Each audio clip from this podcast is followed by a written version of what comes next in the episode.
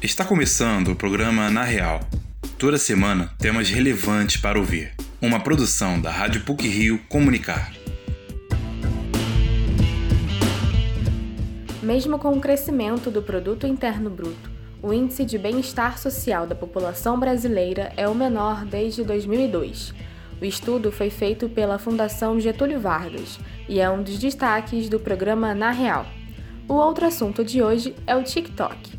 Em um dispositivo ou mesmo na web, trata-se de um conteúdo que tem viralizado com diversos tipos de vídeo.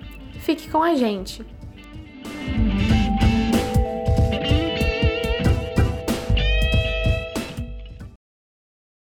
O chamado desconforto econômico é caracterizado pela baixa do poder aquisitivo da população, especialmente para quem tem menor renda.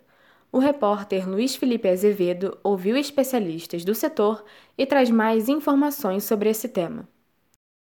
A economia brasileira se encontra em estágio delicado. Apesar do crescimento do PIB, o índice de bem-estar social da população é o menor desde 2002. Conforme estudo elaborado por Aloysio Campelo Júnior e Ana Carolina Gouveia, pesquisadores do Instituto Brasileiro de Economia da Fundação Getúlio Vargas, o indicador de desconforto econômico no Brasil entre fevereiro de 2020 e março de 2021 foi de 103,8 pontos, o maior desde o ciclo entre outubro de 2002 e junho de 2003 que alcançou 128,3. O indicador agrega análise conjunta da taxa de desemprego e inflação, portanto, o desconforto econômico representa a falta de bem-estar e de poder aquisitivo da população.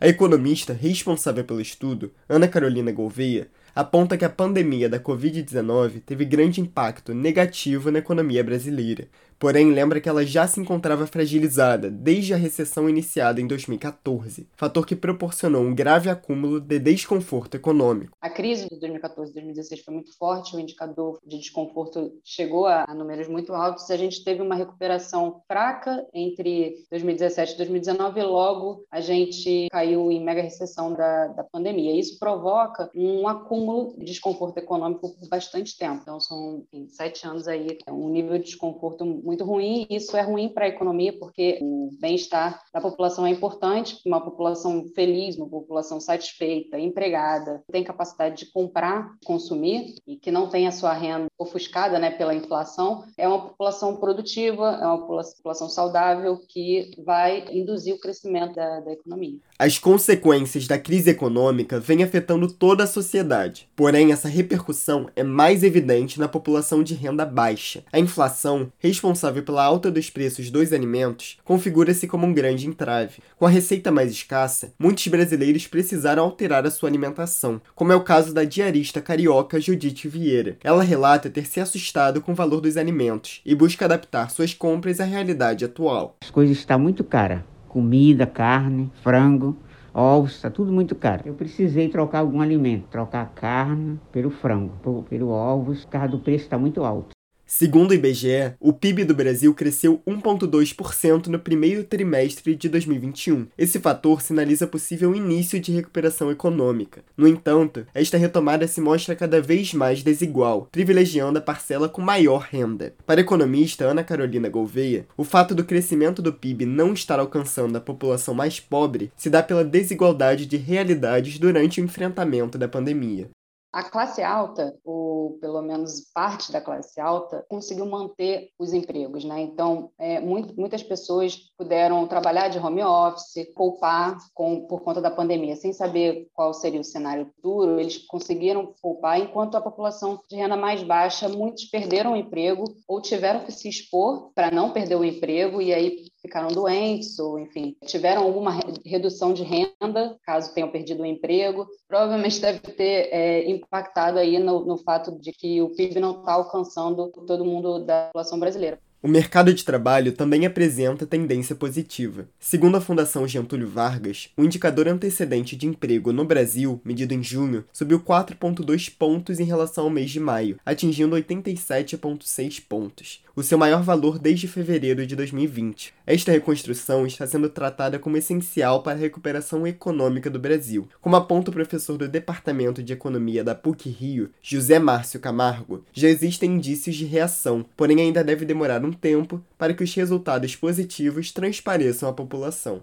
Minha avaliação aqui é que existe, o mercado de trabalho está começando a dar sinais positivos razoavelmente fortes. Isso significa que, eventualmente, as pessoas vão sim começar a sentir uma melhora da situação econômica, mas o mercado de trabalho é sempre o último a reagir. Consequentemente, demora um pouco para os dados começarem a aparecer nas pesquisas de emprego e desemprego. Por outro lado, quer dizer, você tem a questão inflacionária que incomoda muito. E essa questão inflacionária só vai ser resolvida quando essa questão das interrupções aí da produção e etc., dos gargalos de, de, de fornecedores forem resolvidos, o que demora algum tempo também. O economista José Márcio Camargo acredita que o segundo semestre deste ano será melhor para a economia. Ele prevê o início de queda, ainda que lentamente, da taxa de inflação a partir de agosto e uma melhora no mercado de trabalho. No entanto, acredita que o índice de desemprego só se igualará ao nível pré-pandemia no início de 2022. Luiz Felipe Azevedo para o Na Real.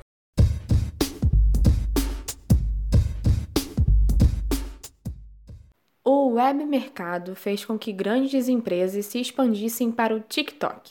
Estamos falando de uma rede em ascensão, que tem atraído campanhas publicitárias e gerado contratos milionários. A reportagem é de Maria Yerk. O TikTok fez novas personalidades famosas virem à tona. Esses criadores de conteúdo ou influencers digitais viralizaram com diversos tipos de vídeo, desde pegadinhas com amigos a receitas culinárias. O web mercado fez inclusive grandes empresas expandirem para essa rede em ascensão, migrando campanhas publicitárias para o TikTok. Criadores com milhões de seguidores têm contratos milionários de publicidade e inúmeras oportunidades correspondentes ao crescimento e difusão em outras plataformas digitais, como Instagram, YouTube e até mesmo redes de streaming como a Netflix. Nas novelas, a estratégia de trazer a internet para as telinhas já foi e continua a ser explorada por grandes emissoras. Na novela Dona do Pedaço, tivemos a primeira personagem com um emprego de influencer, a Vivi Guedes, interpretada por Paola Oliveira. Trazer uma figura que explore e chame a internet para a televisão foi a forma de conciliar esses dois públicos, o que aumentou significativamente os pontos de audiência, segundo uma pesquisa do Ibope realizada em 2019. Além disso, por conta da visibilidade e tudo que seus milhares de seguidores lhes resguardam, os TikTokers começaram a investir em si mesmos, em projetos como filmes, séries e outros produtos para o mercado audiovisual. Há um grande preconceito no mundo audiovisual para com esses novos produtores, mas também uma preferência lógica pelos números de público e lucro que eles trazem consigo. O professor e pesquisador da PUC Rio, Marcos Barbato, explicou que esse sucesso do TikTok e desses novos influencers ajudam, além de tudo, na criação de uma nova figura de celebridade em ascensão na sociedade atual. Um é o que é sucesso e outro o que é celebridade. Mas aqui na primeira, o ponto central é a questão do sucesso. Né? É, eu acho que tem três pilares fundamentais que vão determinar isso. Qual é a atenção que ele tem, qual é a retenção que a mensagem que ele passa tem nas pessoas que ouvem e qual de fato é a influência dele nesse, nesse grupo que, que ele segue. Né? Então, atenção, retenção e influência não são necessariamente diretamente proporcionais nessa relação. Né? Ah, sobre o tempo, quer dizer, se ele se vai ser um cara, uma pessoa célebre ou não, acho que tem uma coisa, ele manter isso no decorrer do tempo, né? combinando a capacidade dele de demonstrar é relevante em outros canais também, não apenas no TikTok. Né? Claro, ele pode nascer em um canal e, e escorrer, né? reverberar para outros canais e tudo mais. Né? Em conjunto com o fator comercial, muitos internautas e espectadores da televisão brasileira questionam até onde vai o dinheiro em relação ao talento. A vinda de novos atores, que também são influencers, traz uma nova forma de competição por um espaço ainda muito novo em termos de experiência a todos. A atriz Laura Barreto, de Caminho das Índias, admitiu que voltar às novelas tem sido um pouco mais complicado. Então, eu acredito que com a presença dos streamings, a TV hoje tem um novo significado na vida das pessoas, sabe? Por conta disso, é necessário restabelecer esse público, muitas das vezes trazer rostos já conhecidos de outras plataformas, que um alcance estrondoso, muitas das vezes. Em 2018, o movimento Profissão Artista abalou a internet. Muitos famosos e personalidades da televisão protestaram contra a decisão do Supremo Tribunal Federal de extinguir a necessidade do DRT, Registro Trabalhista para Artistas. Esse registro é importante não só em questão de regulamentação, mas também de incentivar o estudo e o progresso na educação artística do país. A obtenção do DRT se dá da mesma maneira que qualquer outro registro de trabalho, com experiência. Apenas aqueles que já tenham passado por algum tipo de treinamento, escola ou curso superior ligado à arte podem ir ao Sindicato de Artistas e Técnicos, SATED, para requerer o DRT. Sobre isso, a atriz Laura Barreto, que tem esse registro, discorre sobre como a classe artística vê esses atores e como possuir ou não o DRT impacta a forma de trabalho. Então, hoje em dia, nenhum ator pode trabalhar sem DRT. O DRT é o documento que certifica a nossa importância, né? Nos impõe como uma classe, garante direitos. Então, acredito que quando atores, quando se reivindica esse uso do DRT, é exatamente para reivindicar também a nossa relevância.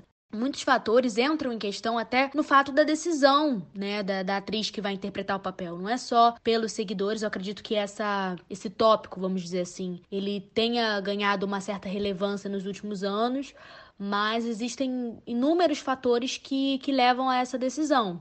Óbvio, a gente acaba escutando algumas coisas, né? Por exemplo, ah, ela acabou pegando papel porque ela tem mais seguidores, etc. Mas eu acho que a gente tem ressignificado esse processo exatamente para saber que, ainda que seja isso porque a gente esteja satisfeito com o trabalho que a gente entregou. Laura ressalta ainda como, para ela, essas decisões sobre casting são muitas vezes isoladas dessa questão do número de seguidores. Como em qualquer área, se instruir e mergulhar de cabeça em capacitação é a melhor ferramenta para garantir que o trabalho seja feito com boa qualidade, apesar de qualquer fama online. No fim, o importante é privilegiar a obra e o amor à arte em prol de uma ressignificação de todo o processo de produção. É inevitável que a internet e o mercado audiovisual se encontrem em constante conversão daqui para frente. Os dois públicos, o online e o televisivo, são fruto de produto de gerações muito diferentes, que, no final, só desejam a mesma coisa: entretenimento de qualidade. Maria Yerke para o Na Real. E por hoje é só.